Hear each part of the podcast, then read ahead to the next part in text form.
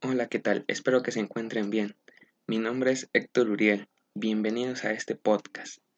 En esta ocasión les hablaré sobre unos temas muy importantes y muy interesantes, sobre todo para en el ámbito de la tecnología y el Internet. Eh, para empezar, eh, aclaro que todo esto lo retomé de un archivo que consulté en Internet llamado El Sendero del Hacker.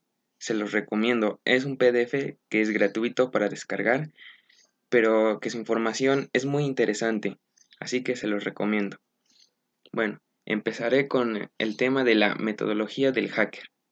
Eh, se sabe que originalmente una persona que tiene conocimientos avanzados en la informática sabe que existen dos formas de poder vencer la seguridad de una computadora. Una de ellas consiste en enviar un virus, como puede ser un troyano, mientras que la otra forma es mediante un servidor que se encargue de descargar códigos maliciosos al equipo de cómputo. Entonces, para esto existen 13 pasos que podemos seguir nosotros para verificar que nuestra seguridad esté bien en nuestros equipos. La primera es la búsqueda de información. La segunda es el escaneo de puertos. La tercera, identificación de servicios. La cuarta, identificación del sistema. La cinco, descubrir vulnerabilidades de nuestro equipo. 6. Verificación de aplicaciones. 7. Comprobación del router. 8. Cotejo de los sistemas confiables. 9. Verificación de firewalls. 10. Revisión de los sistemas de detección de intrusos. 11. Comprobación de las medidas de contención. 12. Contraseñas. Y 13. Indagación de denegaciones de servicio. Es decir, el hacker, una persona que es hacker, aprovecha toda la información que tiene a su alcance para poder utilizarla en contra de las demás personas.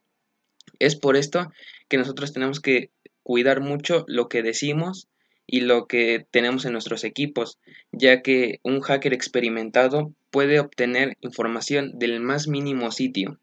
Así que es por esto que tenemos que prestar mucha atención a todo esto. Bueno, ahora pasaré a hablar un poco sobre las redes. Las redes son el conjunto de técnicas y conexiones físicas y programas informáticos que son utilizados para conectar dos o más computadoras. Y estas se dividen por escalas. Existe la red LAN, que, es la, que significa Local Area Network, eh, red MAN, que es Metropolitan Area Network, y por último es la red WAN, que es la WIT Area Network. Estas son simplemente los alcances que tiene cada tipo de red. Y para concluir, termino diciendo que el Internet no es más que una gigantesca red de computadoras y sistemas comunicándose entre sí. Bueno, esto es todo y espero que les haya gustado. Hasta la próxima.